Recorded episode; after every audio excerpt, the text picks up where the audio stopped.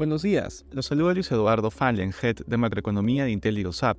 El día de hoy, viernes 23 de febrero, los futuros de las acciones estadounidenses avanzan levemente luego del impulso recibido ayer tras los resultados de Nvidia. Con las alzas del día de ayer, Nvidia aumentó en 277 billions su capitalización de mercado, convirtiéndose en el mayor aumento diario jamás registrado. En cuanto a tasas, estas aumentan luego de los tres dichos de miembros de la Fed. Philip Jefferson y Lisa Cook mencionaron que son optimistas con que la inflación continúe enfriándose a pesar de la sorpresa de enero.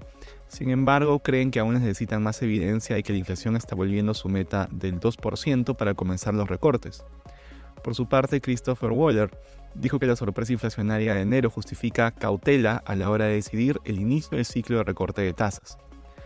En la eurozona los índices presentan retornos mixtos. En el terreno de datos económicos, en Alemania se publicaron las encuestas IFO de clima empresarial. La confianza en las empresas alemanas mejoraron en febrero situándose en 85.5 puntos por encima de los 83.5 del mes anterior.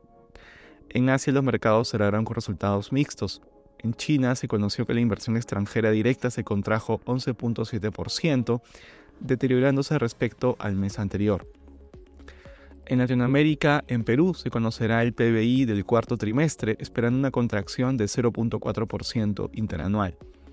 Respecto a commodities, el precio del oro vuelve a acercarse a la barrera de los 2.033 dólares en medio de un sentimiento optimista. Por otro lado, el precio del petróleo WTI se mantiene negativo ante preocupaciones de demanda y sigue camino de registrar modestas pérdidas semanales. Gracias por escucharnos y si tuviera alguna consulta, no duden en contactarse con su asesor.